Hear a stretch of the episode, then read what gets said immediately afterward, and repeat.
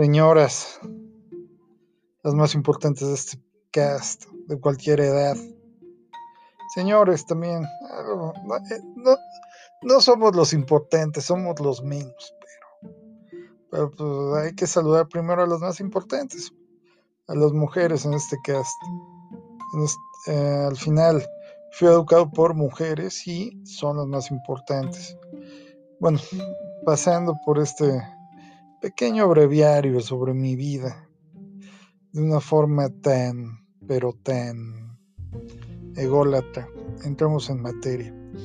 A ver, en esta ocasión quiero hablar de una serie que a mí me gustó mucho, eh, protagonizada por David Duchovny. No son los Expedientes X, ya hablé de ella, sino Californication. Eh, es una serie producida por Showtime y que habla, y perdón por la expresión, acá se puede, se puede decir, no nos vamos a asustar por lo que voy a decir, pero de su puta madre. O sea, qué serie. ¿Y por qué? ¿Y por qué quiero hablar de ella? Por una cuestión muy sencilla.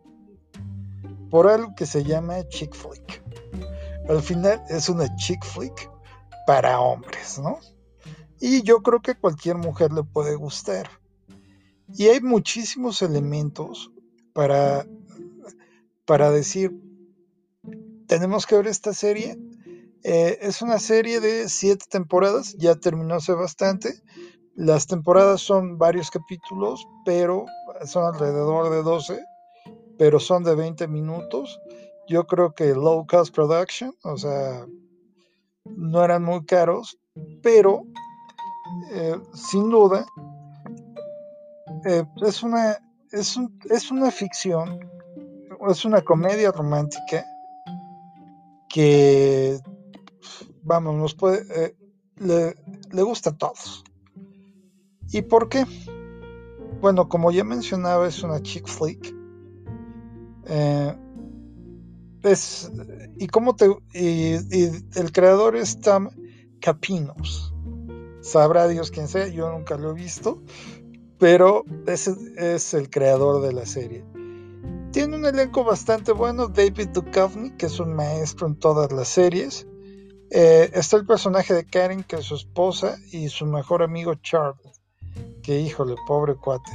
Y, por ahí aparece eh, eh, Madeline Martin.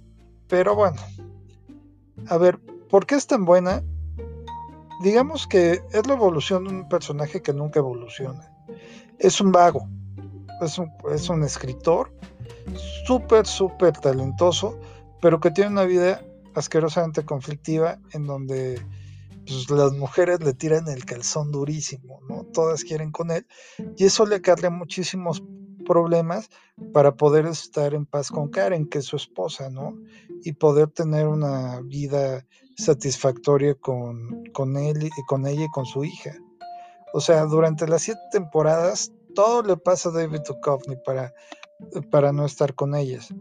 Entonces, he ahí lo, lo grandioso de esta serie, ¿no? Porque digamos, todas las temporadas básicamente es lo mismo, es el mismo tipo de desarrollo y tiene un avance muy, muy, pues muy uniforme. O sea, realmente nunca, durante las siete temporadas, todo lo resuelven al final, sinceramente.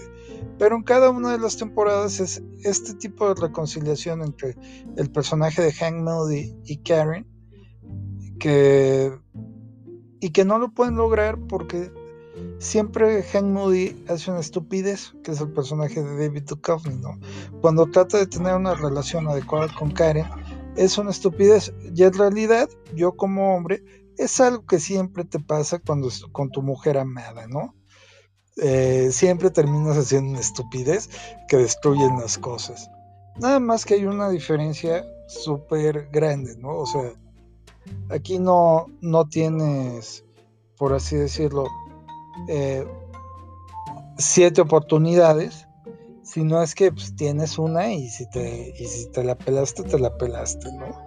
Entonces yo lo que haría es, si tienen la posibilidad de verla, no es exactamente hoy dónde le estén pasando. Posiblemente en algún país podría estar en Netflix, pero véanla, ¿no? Porque en realidad tiene una banda sonora impresionantemente buena, tiene capítulos muy divertidos con David, eh, con David Duchovny, el personaje de Hammoud haciendo estupidez y media, y tienen capítulos bastante dramáticos, porque en realidad es una chick flick, pero nunca cae en una cuestión melosa. Eh, sobre todo es una cuestión muy, muy divertida, muy entretenida. Son siete temporadas, por ahí una es malona, pero las otras seis son increíblemente divertidas.